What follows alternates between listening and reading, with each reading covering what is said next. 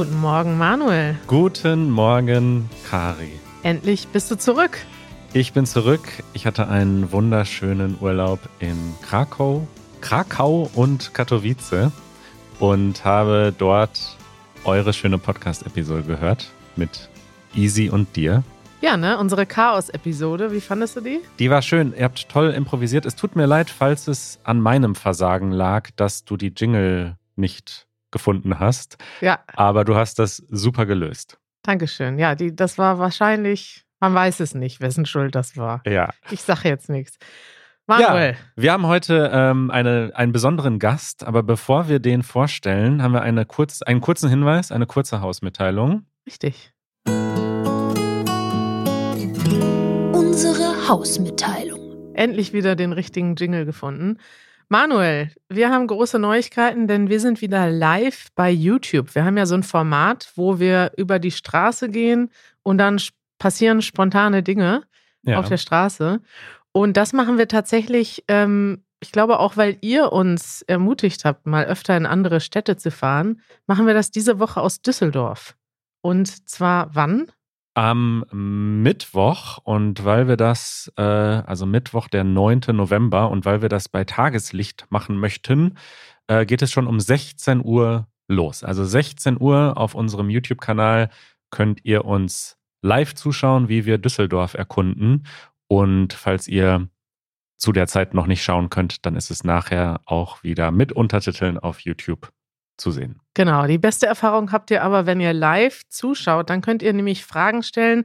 Wer von uns geht denn auf die Straße, Manuel? Das haben wir noch gar nicht besprochen. Wir haben noch gar nichts besprochen, ne?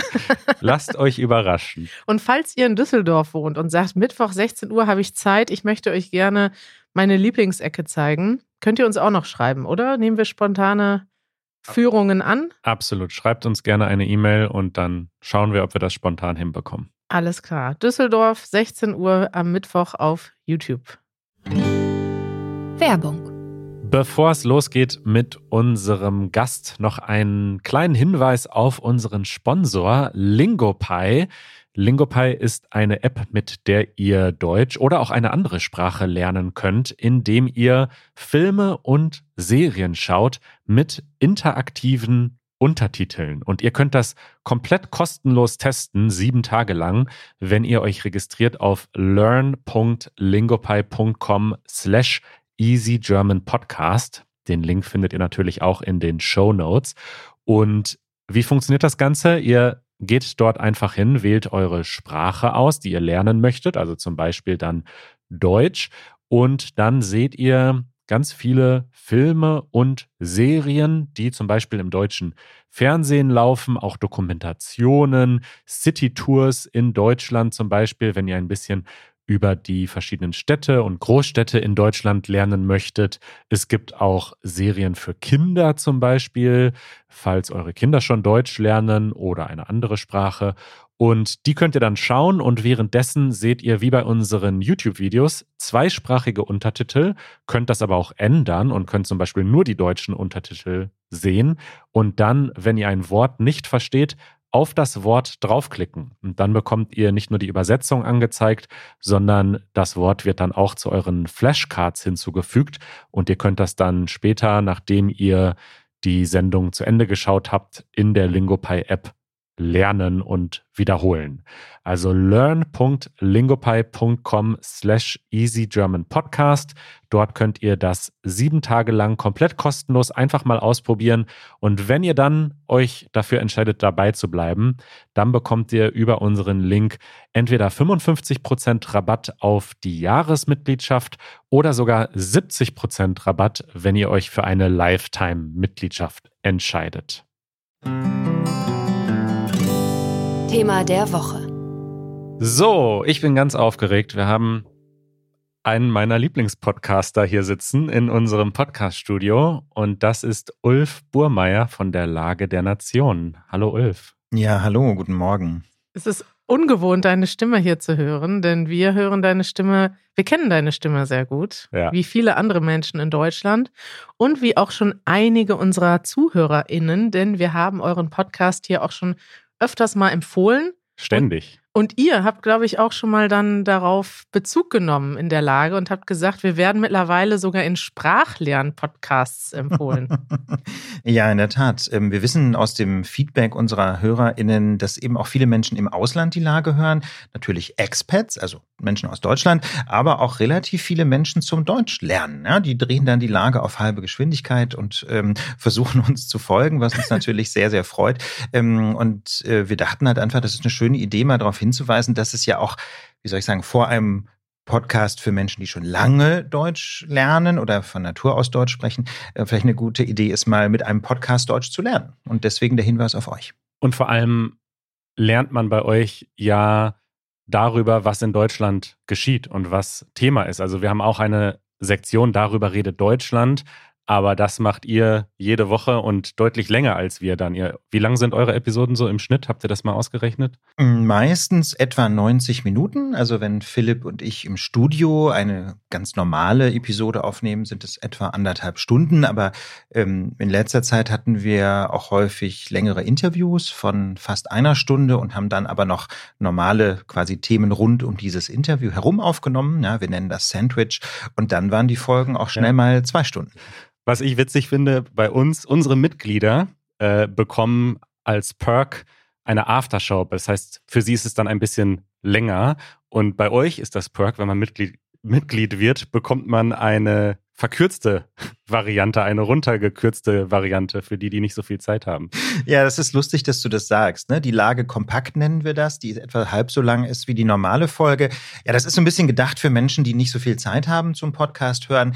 Ähm, aber tatsächlich ist das häufigste Feedback auch, ich hätte eigentlich lieber eine Lage, die länger ist, ja. statt kürzer. Okay. Ja, das ist tatsächlich das häufigste Feedback. Die Leute hätten einfach gerne ein bisschen mehr Lage. Insofern, ja, müssen wir mal schauen, wie wir mit kompakt weiter umgehen.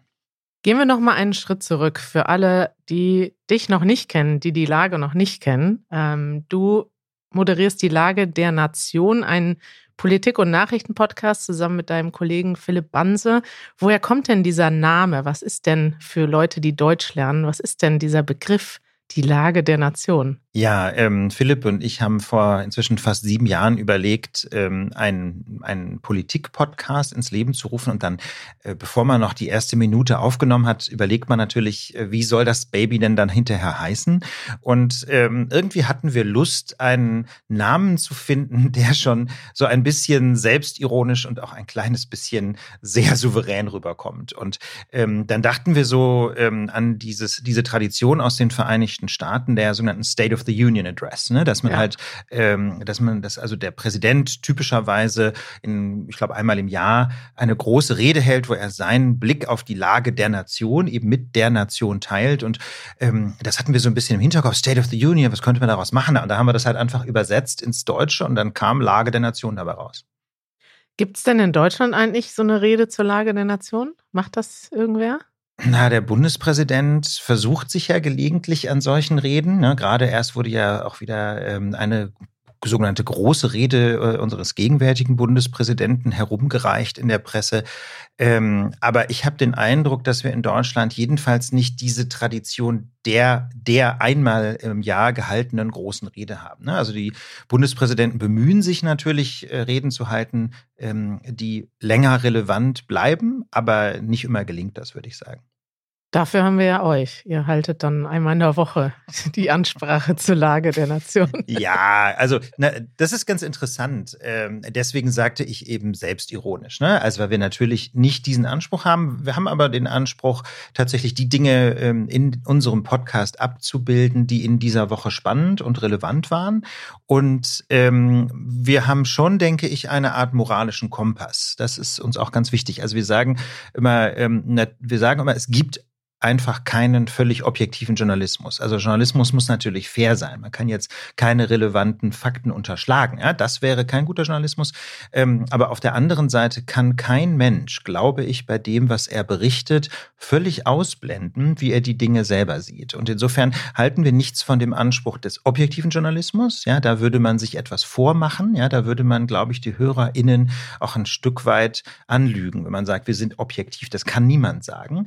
Aber wir können sagen, sagen, wir berichten fair, wir versuchen vollständig zu berichten, alle wesentlichen Details zu berichten und dann äh, durchaus auch subjektiv die Dinge einzuschätzen, aber mh, mm, man kann bei uns ja zugleich immer rausfinden, was unsere persönliche Haltung ist, einfach weil wir die offenlegen. Und man weiß zum Beispiel auch, und das finde ich ganz wichtig, wo wir herkommen, in welchen Vereinen wir sind zum Beispiel. Ne? Also wir sagen ähm, nicht Objektivität, die ein unerreichbares Ziel ist, aber Transparenz dabei, wer wir sind, was wir wichtig finden, welche Verbindungen wir haben. Also wenn wir zum Beispiel über die Aktivitäten meines Vereins, der Gesellschaft für Freiheitsrechte sprechen, dann sagen wir immer dazu, dass ich da Vorsitzender bin. Ja, wir berichten nicht einfach von einem Gerichtsverfahren zum Beispiel oder von einem Projekt der GFF, ohne zu sagen, dass ich natürlich der Vorsitzende bin. Und das ist so unser Anspruch, äh, Objektivität.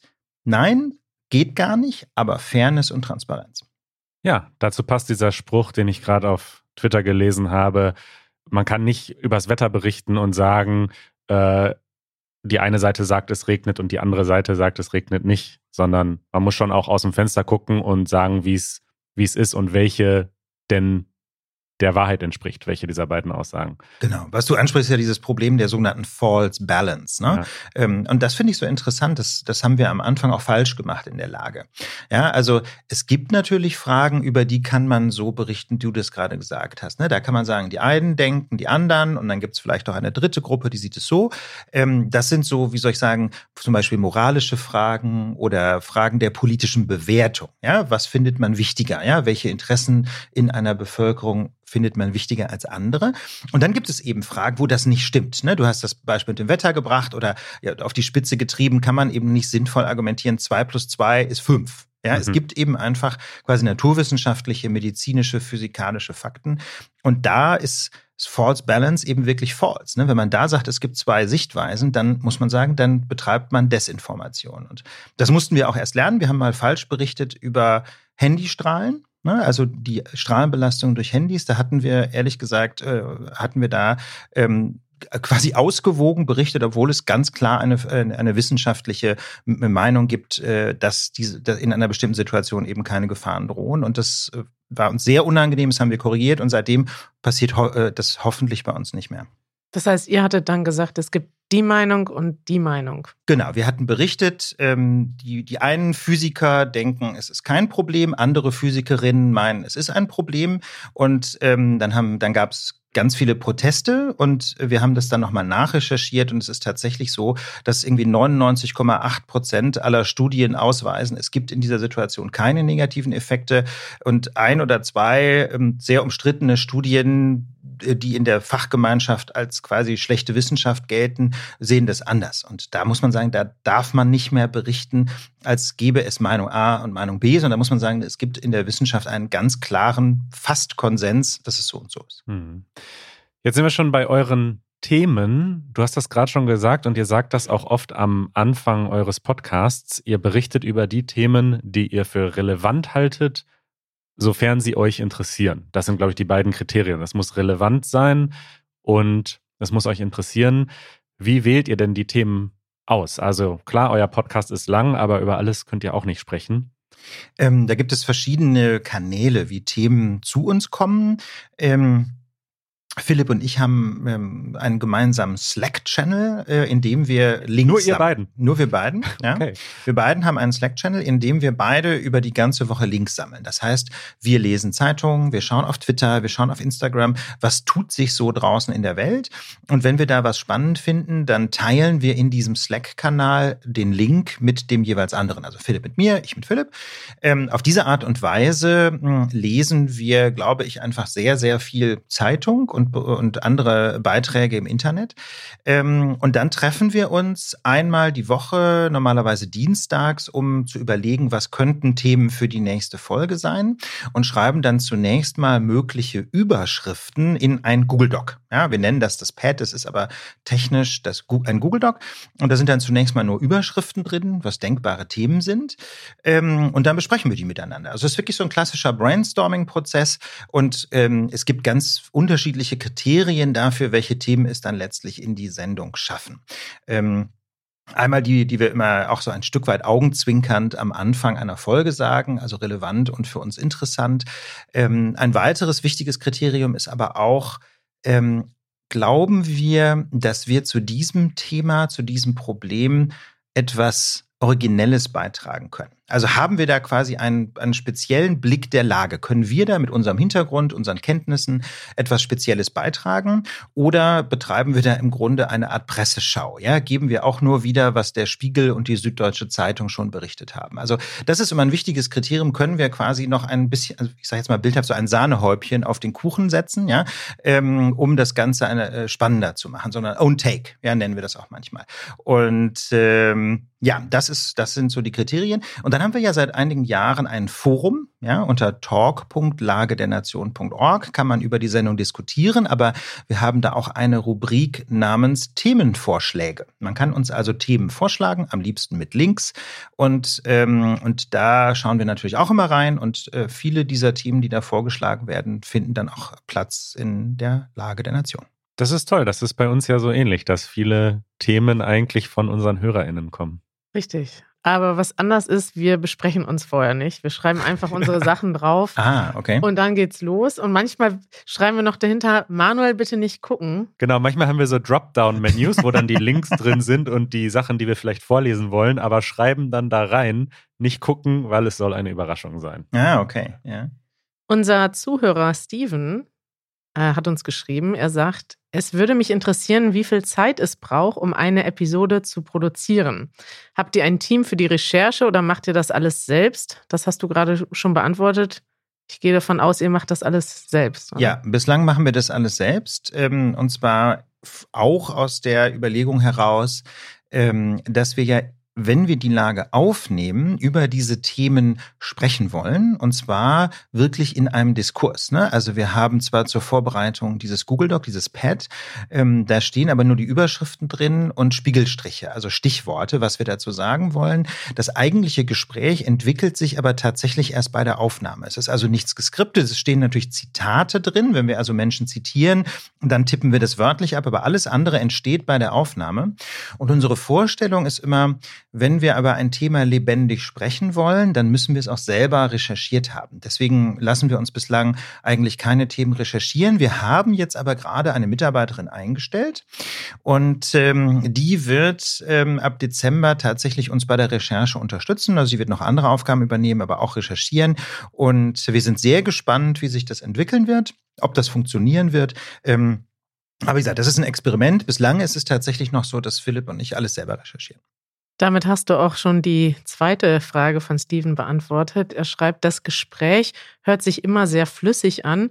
Habt ihr ein festes Skript oder freestylt ihr? Das ist wirklich Freestyle. Es ist tatsächlich Freestyle. Es gibt, wie gesagt, Zitate, die wir reinschreiben, weil die ja stimmen müssen. Die werden dann aber auch im, in diesem Pad kursiv gesetzt, sodass man sieht, hier bitte nicht improvisieren, sondern hier bitte wirklich wörtlich vorlesen. Mhm. Ähm, und ansonsten ist es alles Freestyle mit ganz seltenen Ausnahmen. Also es gibt ganz selten mal die Situation, dass wir reinschreiben, Philipp sollte das sagen oder ich sollte das sagen. Das liegt aber dann zum Beispiel daran, weil wir, keine Ahnung, irgendwie ein Interview vorher aufgenommen haben und da habe ich zum Beispiel die Verabschiedung gemacht. Dann schreiben wir ins Pad, dass Philipp jetzt mit dem nächsten Thema beginnen sollte, weil das, man das sonst schlecht schneiden kann. Das kennt ja. ihr auch, ne? Wenn, wenn man zwei, quasi zwei Sätze von derselben Person aneinander schneidet, das klingt häufig komisch. Ja, das stimmt. Ähm, was mich noch interessieren würde, ihr habt ja auch viele Gäste, viele hochkarätige Gäste. Äh, ihr seid, glaube ich, der größte Politik-Podcast vielleicht in Deutschland, den es gibt. Also nach Downloadzahlen sind wir der größte wöchentliche Politik-Podcast. Podcasts, die täglich erscheinen, haben natürlich mehr Downloads, klar, weil die okay, viel mehr ja. Chancen haben, runtergeladen zu werden. Aber von den wöchentlichen sind wir mit einigem Abstand der größte, ja. Das heißt, ihr könnt auch mittlerweile hochkarätige Gäste anfragen und die kommen dann auch zu euch. Letzte Woche hattet ihr den Bundesjustizminister Marco Buschmann zu Gast. Diese Woche, diese Woche darf man das ankündigen. Diese Woche ähm, hatten wir den Bundesfinanzminister Christian Lindner zu Gast. Genau, bei, bei uns sind gerade die FDP-Fanwochen. Ja. ja. ja. Nein, und das ist Zufall tatsächlich. Wir hatten die beide seit dem Sommer angefragt und es ist reiner Zufall, dass jetzt beide FDP-Minister zufälligerweise gerade in derselben Woche Zeit für uns hatten. Ja, das ist, äh, das ist sehr lustig. Was mich interessieren würde, wie entscheidet ihr denn, wie viel Platz ihr solchen Gästen einräumt und wie, welche Gäste ihr reinnehmt? Was mich zum Beispiel überrascht habt, ihr habt eine 90-minütige Episode und da kommt dann der Bundesjustizminister erst so am Ende nachdem ihr schon 45 Minuten gequatscht habt. Das heißt, ihr habt den ja dann nicht den prominenten Platz direkt am Anfang eingeräumt, sondern wolltet das erstmal in einen Kontext betten. Wie entscheidet ihr sowas? Wie viele Gäste ihr habt, wie viel Platz ihr denen gebt? Also man könnte das ja auch als Cliffhanger bezeichnen, ne? dass man halt den spannendsten Gast gegen Ende der Episode einbaut. Ähm, also das ist ein relativ neues Format jetzt, dass wir ein langes Interview aufnehmen von einer Stunde und trotzdem das in einer äh, Folge veröffentlichen, die auch nach redaktionelle Teile enthält. Das ist neu. Mhm. Bislang hatten wir eigentlich lange Interviews immer solo veröffentlicht, aber wir experimentieren jetzt eben mit diesem Sandwich-Format, ja, wo wir ein langes Interview führen und dann vorher und nachher noch aktuelle Teile haben. Ähm, Deswegen muss ich sagen, haben wir da jetzt gar nicht ewig lange drüber nachgedacht. Also bei der Folge mit Marco Buschmann zum Beispiel mussten wir einen redaktionellen Vorsetzer aufnehmen, einfach weil sich etwas getan hatte. Also wir haben das Interview am Montag aufgenommen. Ähm, dann hat sich am Montagabend in Deutschland eine große Diskussion entwickelt ähm, um einen Verkehrsunfall, wo möglicherweise, so hieß es jedenfalls erst, das hat sich als falsch herausgestellt, Rettungskräfte zu spät am Unfallort waren, weil eine Demonstration die Autobahn blockiert hatte. Ja, da gab es in mhm. Deutschland eine riesengroße Debatte. Vielleicht kommen wir noch auf das Thema zu sprechen. Und ähm, das konnte Marco Buschmann in dem Interview noch nicht berücksichtigen, weil das Interview eben aufgenommen wurde, bevor das bekannt wurde, bevor der Unfall bekannt wurde. Aber wir haben das Interview nachher veröffentlicht, ja. Und das Interview hätte dann sehr komisch geklungen, ja, wenn, äh, wenn man das nicht erklärt mhm. hätte, warum er darauf nicht eingeht. Ähm, deswegen, da hatten wir in dem konkreten Fall gar keine Alternative. Aber wie gesagt, wir experimentieren noch mit diesem Sandwich-Format und müssen mal schauen, äh, ob wir das so weitermachen. Ich finde es bislang sehr gut, weil wir dann einerseits Zeit haben für das Interview, zugleich aber aktuelle Themen besprechen können. Ja. Ich würde mal gerne so ganz generell auf das Thema Nachrichten kommen. Also wir arbeiten im Gegensatz zu euch jetzt nicht journalistisch. Wir sprechen aber schon auch häufiger über aktuelle Nachrichten, versuchen dann aber irgendwie auch so eine Balance zu finden. Bei uns geht es ums Sprachenlernen und viele Leute hören uns auch weil wir ihnen gute Laune machen und auch manchmal einfach Quatsch erzählen und ja, ne? lustig sind. Und ihr redet über Nachrichten und die meisten Nachrichten sind eher negativ, würde ich mal behaupten. Bad News is good news. Bad News is good news. Und ja, ihr habt das letztens schon in eurem Podcast mal thematisiert, ähm, was das mit euch macht, wie ihr mit diesen ständigen schlechten Nachrichten umgeht wenn ich das richtig verstanden habe, geht es euch so, dass dieses darüber sprechen euch eigentlich hilft, das besser zu bewältigen, die, die ganzen schlechten Nachrichten. Ähm, aber ja, wie geht ihr mit schlechten Nachrichten um und wie seht ihr das für andere Menschen, die jetzt nicht journalistisch arbeiten, die vielleicht sagen, das überfordert mich alles, ich mich macht das irgendwie, mich strengt das mental an, die ganze Zeit schlechte Nachrichten zu hören. Findest du, ist es eine Pflicht, informiert zu bleiben und Nachrichten zu konsumieren. Wie gehst du mit diesem Thema um? Oh, das sind zwei sehr große Fragen. Also fangen wir mit der persönlichen Frage, mit der ersten Frage an. Ähm, also Philipp und ich haben die Erfahrung gemacht, dass wir mit schlechten Nachrichten deutlich besser umgehen können, dadurch, dass wir sie für unseren Podcast verstehen, recherchieren und dann darüber berichten. Ähm, warum ist das so? Wahrscheinlich, weil ähm, ganz generell Gefahren von Menschen als viel bedrohlicher wahrgenommen werden, wenn man sie nicht einschätzen kann. Also der Klassiker ist, wir laufen durch einen dunklen Wald und irgendwo zwischen den Bäumen knackt es. Ja, dann weiß man nicht, ist das jetzt der große böse Wolf oder ist es der Braunbär ähm, oder ist es halt vielleicht einfach nur ein kleines Häschen, das über das Holz gehüpft ist. Und ähm, mit anderen Worten, die Dunkelheit, die das Unwissen macht diese Gefahr viel bedrohlicher. Und so ein bisschen so verhält es sich, glaube ich, auch mit den Nachrichten. Ja, solange man die nur so als Schlagzeile hört äh, und nicht wirklich versteht, was da passiert, ist das häufig sehr bedrohlich. Und wir erleben, dass wir durch das Verstehen, ja, durch das Nachvollziehen können, auch durch das Analysieren, was hängt da eigentlich zusammen, was ist, den, ist der Grund für was, dass wir dadurch ähm, ja einfach in einer bestimmten Weise diese Nachrichten besser bewältigen können. Und unsere Hoffnung ist, ähm, dass das auch den Menschen so geht, die uns zuhören. Ja, dass es diesen Menschen leichter fällt, mit den Nachrichten umzugehen, wenn sie zum Beispiel bei uns erfahren, was ist eigentlich passiert passiert, was sind die Gründe, was ist die Motivation, zum Beispiel, keine Ahnung, nehmen wir Wladimir Putin, ja, so äh, quasi einen der wahrscheinlich teuflischsten Menschen, die gerade äh, auf der Welt Macht haben. Äh, was treibt den? Ja, das, ich finde, ich finde, man kann natürlich vor Putin Angst haben, dazu gibt es gute Gründe, aber ich finde, ähm, auch damit kann man besser umgehen, wenn man einfach versteht, äh, was den antreibt, ne? wenn man seine Ideologie nachvollziehen kann. Zu deiner zweiten Frage, ähm, gibt es eine Pflicht, informiert zu sein? Ähm, also Pflicht klingt jetzt so nach Zwang. Ja, mhm. Pflicht klingt so, als würde man ein Bußgeld bekommen, wenn man diese Pflicht nicht erfüllt. Also so hart äh, würde ich jetzt an der Stelle nicht formulieren. Aber ich denke schon, dass es in einer Demokratie einfach wichtig ist, über die Dinge im Bilde zu sein, ähm, die politisch passieren. Denn man möchte ja auch irgendwann wieder eine Wahlentscheidung treffen. Ja, in der Stadt, in der man lebt, in dem Bundesland, in dem man lebt, äh, auf Bundesebene kann man regelmäßig wählen und eine solche Wahlentscheidung sollte, denke ich, informiert sein. Ja, deswegen würde ich nicht sagen eine Pflicht, aber äh, man hat als Mensch in einer Demokratie einfach eine gewisse Verantwortung, im Bilde zu sein. Das denke ich schon.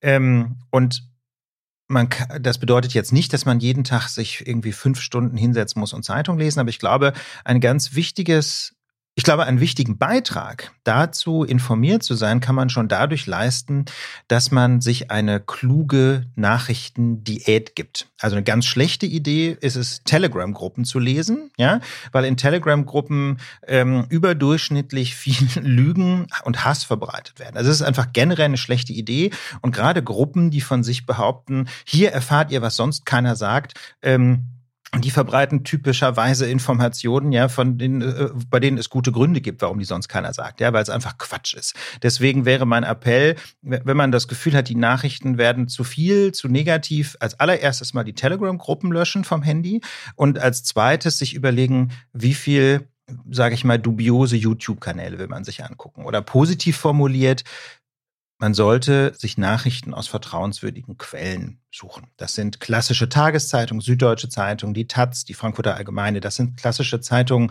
je nach politischer Präferenz, glaube ich, in denen man sich gut informieren kann. Viele lokale Zeitungen kann man auch gut lesen. Sollte er nicht lesen, die Bild und die Welt, weil die eben momentan auch leider dazu beitragen, äh, Hass zu verbreiten. Äh, und wie gesagt, YouTube-Kanäle immer wirklich mit ganz viel Vorsicht, wer steht hinter diesem Kanal. Also Kanäle von, von keine Ahnung, renommierten Fernsehsendern, ja, ähm, private Verschwörungskanäle würde ich mir im Zweifel auch nicht angucken. Ja, also diese persönliche Nachrichtendiät, die ist, glaube ich, der Schlüssel dazu, dass einen die Nachrichten nicht in Panik versetzen.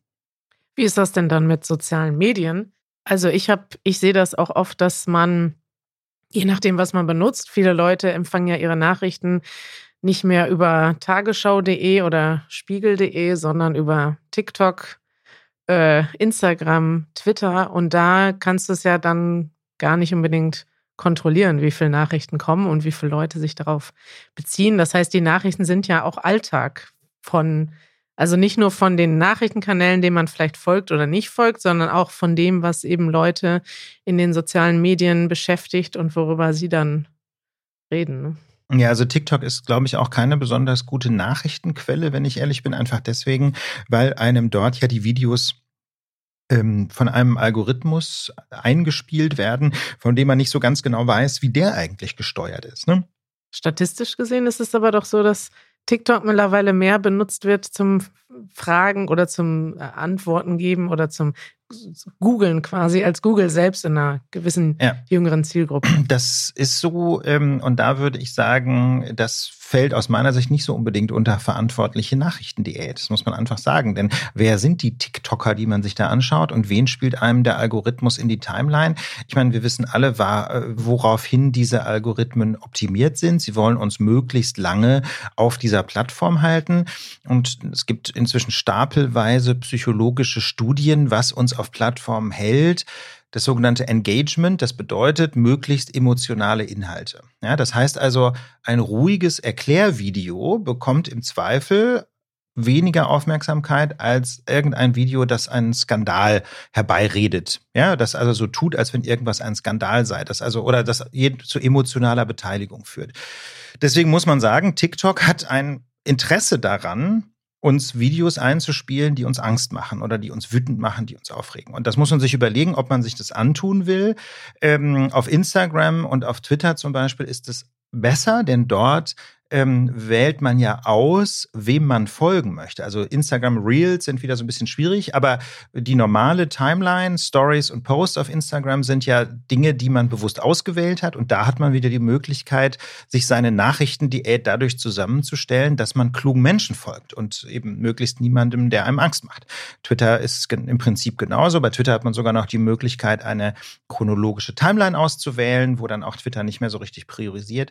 Also wie gesagt, man hat, glaube ich, um das Wort Pflicht nochmal aufzugreifen. Man hat, glaube ich, nicht die Pflicht, unbedingt sich informiert zu halten, aber ähm, es ist, glaube ich, eine sehr gute Idee, sich äh, seine eigene Nachrichtendiät in einer klugen Weise zusammenzustellen. Wer informiert mich wirklich? Wer möchte wirklich, dass ich Dinge verstehe? Und ähm, wer und vielleicht weniger Leute sich anzuschauen, die im Wesentlichen den Puls hochtreiben wollen. Kommen wir noch zu einer vielleicht letzten Frage für diese Episode. Und zwar ist die von Tina, unser Mitglied Tina, hat eine Frage für euch aufgeschrieben ah. in unserer Discord-Gruppe.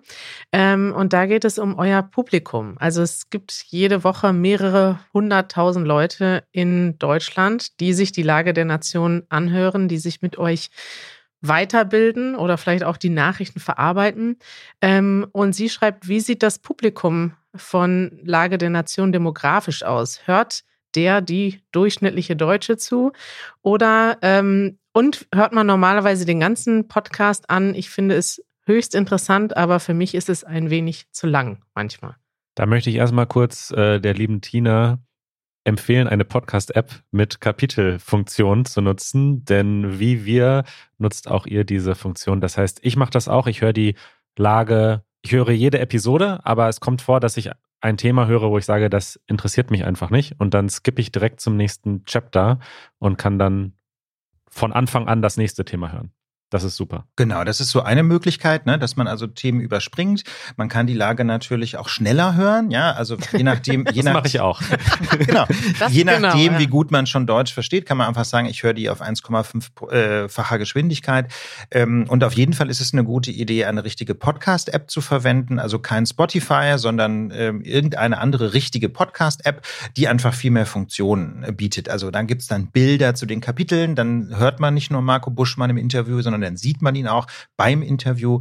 Ähm, oder wir haben auch häufig Grafiken, die die Themen aus der Lage noch irgendwie erläutern. Irgendwelche Schaubilder oder wenn wir über ein Land sprechen, sieht man eine Karte und solche Dinge. Ähm, ja, also das ist äh, aber nochmal zu dem, zu dem Publikum. Ähm, wir bereiten gerade eine Umfrage vor. Ja, äh, dann mhm. wissen wir das alles noch ein bisschen genauer. Aber nach den Zahlen, die wir jetzt schon haben, die stammen tatsächlich von Spotify hauptsächlich, äh, ist es so, dass wir ähm, ein sehr ausgeglichenes Publikum haben, männlich-weiblich, also etwa 45 zu 55 Prozent, fast ausgeglichen.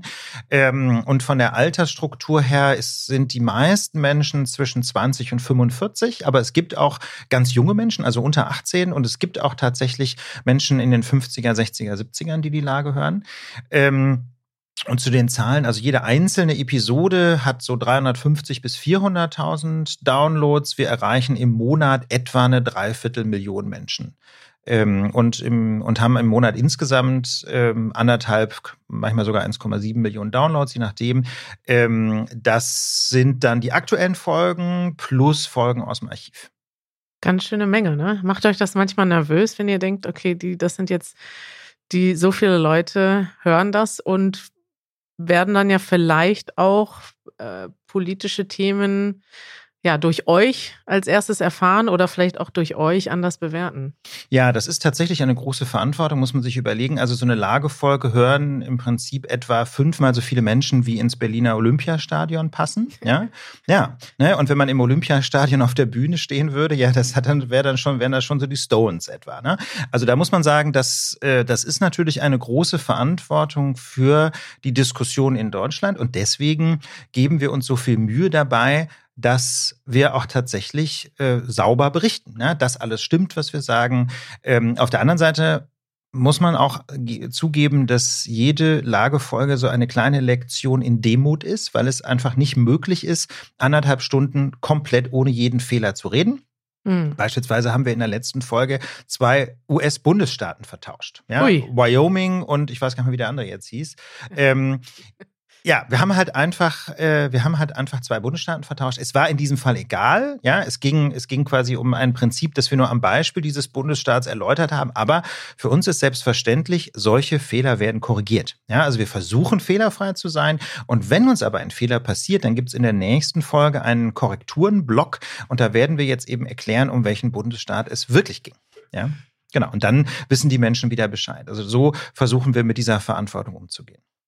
Ulf, das war total spannend und wir würden dich gerne noch für eine zweite Episode hier behalten. Du hast vorhin schon erwähnt, dass du der Vorsitzende der Gesellschaft für Freiheitsrechte bist und was das ist und worum es da geht und womit du dich da beschäftigst, das würden wir dir dich dann gleich noch fragen. Die Episode hört ihr aber erst demnächst, oder Kari? Manuel, das müssen wir noch besprechen. Das wollten wir eigentlich vor der Episode besprechen. Aber ihr hört sie also entweder nächstes Mal oder über, über Ihr oder hört die übernächstes Episode demnächst. Wir nehmen sie, wir sind ganz transparent. Wir nehmen sie jetzt auf, aber sie kommt demnächst. Es geht doch nichts über einen guten Cliffhanger. Mal. Ja, richtig. Und dann geht es unter anderem um Freiheit in Deutschland und wie frei ist man in Deutschland eigentlich?